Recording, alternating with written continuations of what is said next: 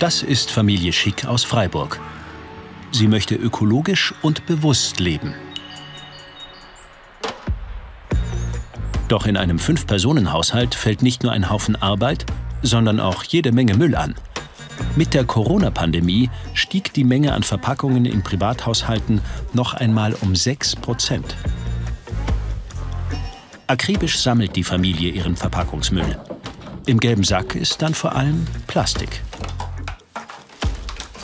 Die Deutschen sind zwar Meister im Mülltrennen, aber das reicht nicht. Zu viele Verpackungen, keine ausreichenden Konzepte für die Wiederverwertung. Hunderte Plastiksorten landen im gelben Sack. Was genau ist drin?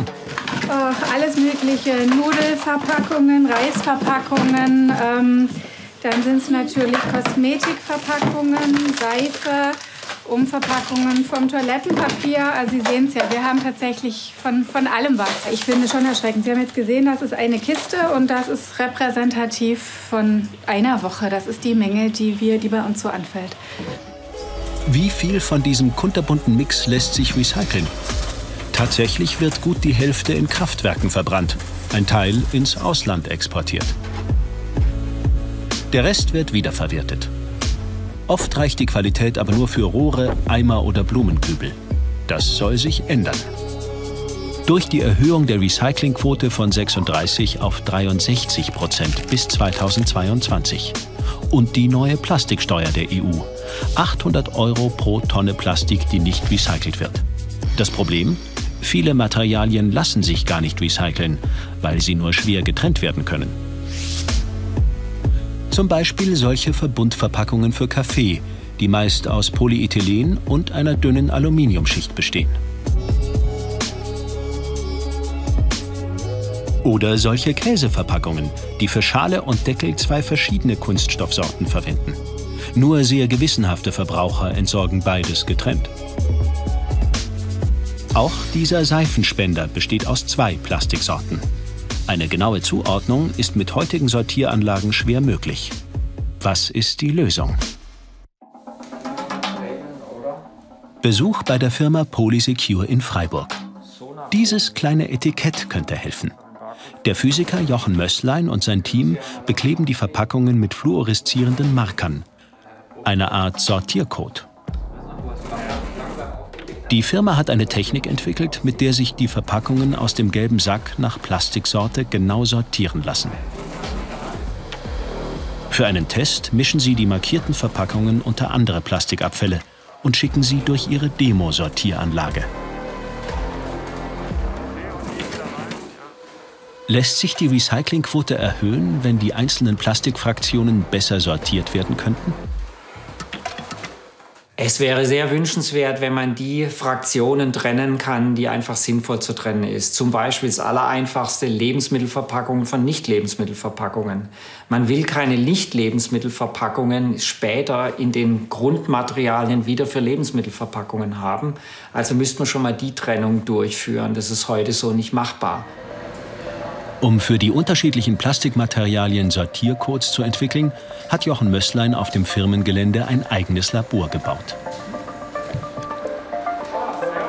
Hier werden die Marker produziert. Ein Pulver aus winzigen Leuchtkristallen und seltenen Erden. Feenstaub nennt er das Markierpulver.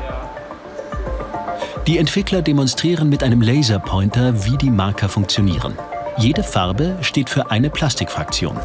Die Kristalle können in die Druckfarben gemischt und so auf die Verpackung gebracht werden. Der Vorteil?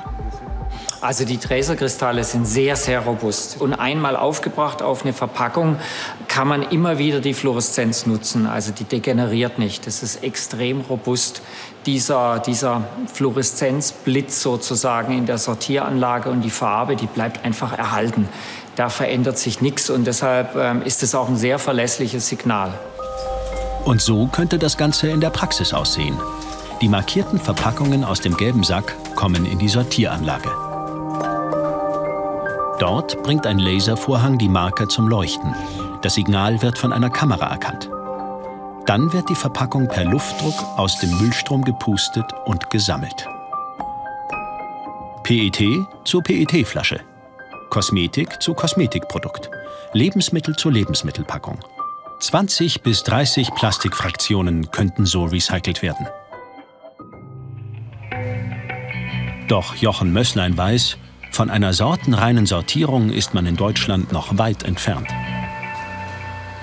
Um mehr recycelfähiges Plastik aus dem gelben Sack zu holen, müssten die Verpackungen nicht nur besser markiert, sondern auch die Zahl der Plastiksorten innerhalb eines Produkts reduziert werden. Wie könnte das gehen?